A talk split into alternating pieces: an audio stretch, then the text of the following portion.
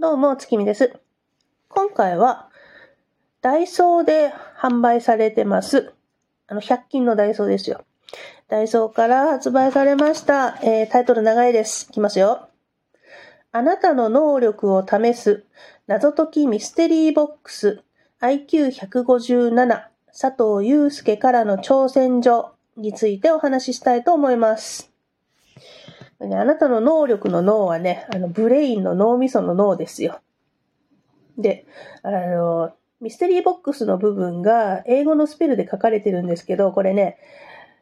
えっ、と、ミステリーが MY が本来なんですけど、MI って書かれてて、で、これなんで、これ誤色じゃないんですよ。なんで MI でミステリーって書いてあるのかは、あの、概要欄に貼ってあります。この商品の紹介ページへ飛んでみてください。そこに理由が書いてあります。納得するかどうかはまた別の問題ですけれども、はい。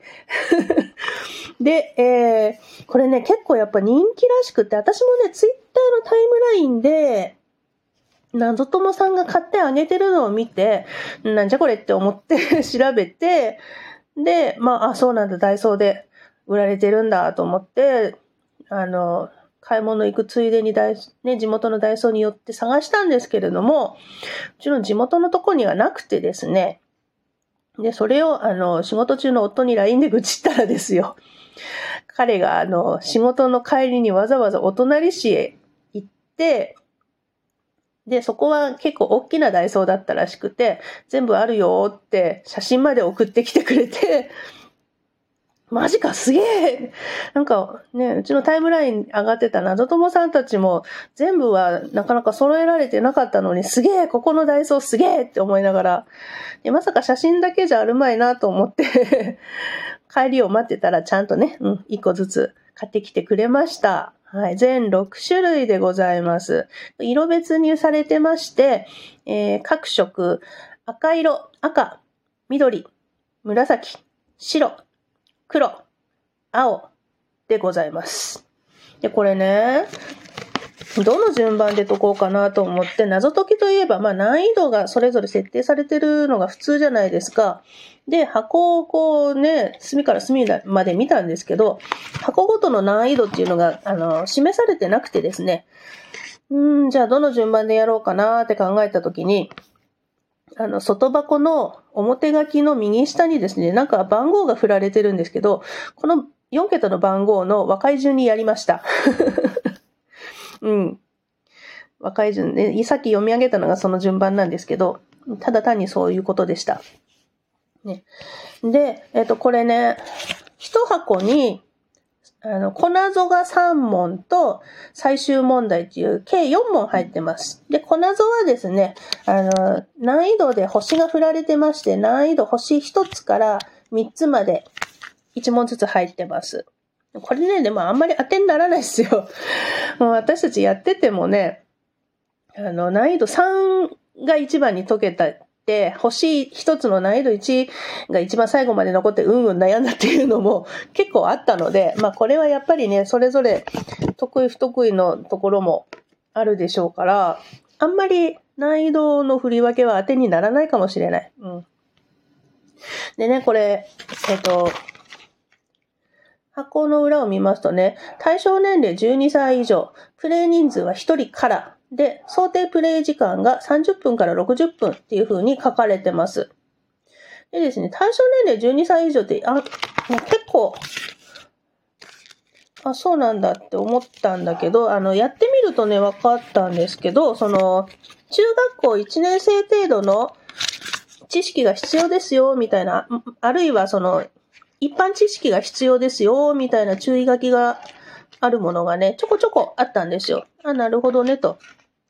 まあでも解いてみて、うん、そう、そうだっけか、これ中1相当の知識いるんだ、あ、そうなんだ、みたいな 感じではあったんですけど、一応その、やっぱ若い子はね、あまりに若すぎるとわかんないところもあるんだよ、みたいなちょっと注意書きなのかなって思いました。最近はね、小学生の子でもね、謎解きいっぱいやる子もいますけども、まあ、知識の点で、そういうレベルのものが必要であるよっていうことみたいです。うん。もうね、でもね、全部の問題に言えるんだけど、あの、極力情報はそぎ落としてあって、本当に必要最小限、うん、もう、動線の薄いこと薄いこと 久々にね、あの、めちゃくちゃ考えました。これあの、トランプのカードぐらいの大きさの紙が1問につき1枚なんですけど、このトランプぐらいのカードを前にしてですね、こう腕組みをしてですね、じーっとこの問題を眺めて、こうね、あの、ノートとか手元に置いてそこへこうなんかちょこちょこ書いたりしながら、本当にこの問題一つと向き合って、考えて考えて、頭の中ぐるぐるぐるぐる本当に考えて、解いていくっていう感じで、もう本当にこの動線があまりに薄いもんだから、でも、なるべくヒントは見ないでやりたいなって思う、その本当にギリギリのところのラインでひらめくっていうのが、ちょっと久しぶりに快感でしたね。あ、で、これね、あの、よいしょ。これね、ポイントっていうものがね、一箱に100ポイントっていうのが振られてましてね、プレイヤーに対して、これポイント計算っていう紙がちゃんと入ってるんですけど、えー、最初は100ポイントあり、ヒント、回答を見るとポイントが減りますと。で各問題ごとに、まあ、ヒントはね、結構細かい段階で、あの、ウェブ上で見られるようになってまして、でもそれの一番その、例えばヒント1で解けた時には、そのヒント1でかれている減点文を引き算してくださいねって。な例えば、ヒント6ぐらいまで見たら、そのヒント6に書いてある、そこで解けたらヒント6に書いてあるマイナスポイント分引き算してくださいねっていう感じで、で、クリア時の最終ポイントに応じて、あなたの大体の能力、まあこれ、この能力もブレインの方の脳ですね。能力が5段階ぐらいで、あの、わかりますよっていうので、あるんですけど、で、私たちは、えっと、結構ね、ノーヒントで、6つのうち4つはノーヒントで解けました。これね、最近の私たちにしてはすごいと思って 割と持ち帰りなぞって本当に割、あの、ヒントに簡単に手が伸びがちで、なんだけど、これはなんかね、もう、とにかく本当にこう、問題とじっくり向き合ったら、ギリギリ解けるっていうのが本当に素晴らしくて、でね、あの、どうしてもヒントを見てしまったのが、紫と青なんですけど、これはね、あの、ちょっと一言物申したいのも、実はこの紫と青なんです。うん。紫はね、最終問題。最終問題、これあまりに、そう、あの、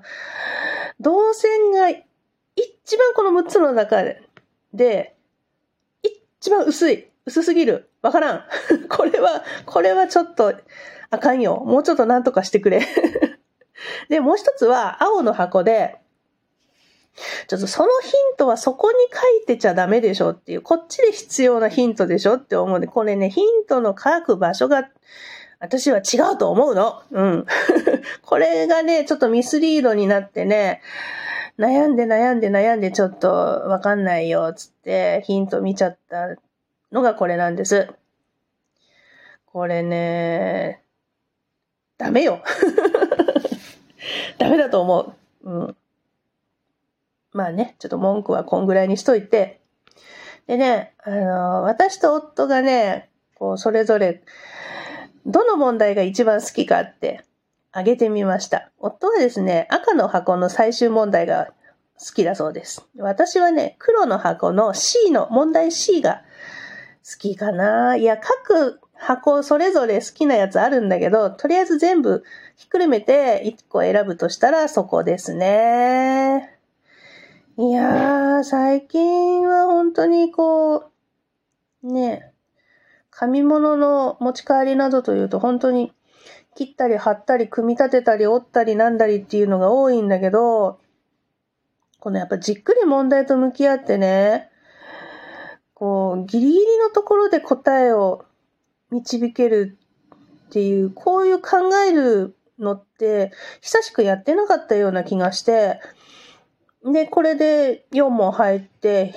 税込み110円でしょ？絶対コスパいいと思うの。これは謎解き好きな人は本当にね、見つけたらやってみるといいと思います。ちょっと久しぶりにあんまりヒントに頼らずにちゃんと答えを出せたので、ちょっと久しぶりに自信が持てました、ちょこっとだけね。ポンコツで有名な夫婦だから ちょっとポンコツ力返上で頑張りましたよ。いやー、楽しかった。本当に楽しかった。これはおすすめ。まあ、毎回言ってるけど。これ本当おすすめなんでやってみてほしいなうん。なかなかね、あの、さっき言った通り全種類揃えるのは難しいかもしれないけど、こんな田舎でもね、揃ってるとこには揃ってたんで、ね、なんとか全種類やってみてください。そして、ね、ぜひとも第2弾など、第3弾など、喋れてないよ。ね、あの、シリーズで出してもらえたらなと思います。ねああ、久しぶりになんかこう、本当に、ずっと頭で考えてるから、本当にお菓子とかが手放せなくて、大体私たち家で謎解きするときはお菓子、ね、片手にやるんだけど、もうこれもね、なんか、あんまりこう二人で喋ることないんだけど、二人でボリボリボリボリ おやつ食ってるっていうなんかちょっと変な、変な感じだったから。まあ、おやつとね、メモとペンと、いろいろ揃えた中で、ちょっと頑張ってやってみてください。久しぶりにいっぱい頭使ってちょっと今前頭葉が痛いです。というわけで今回はダイソーで販売されてます。あなたの能力を試す謎解きミステリーボックス IQ157 佐藤祐介からの挑戦状についてお話ししました。ワンコタンがうるさいね。ごめんね。それではまた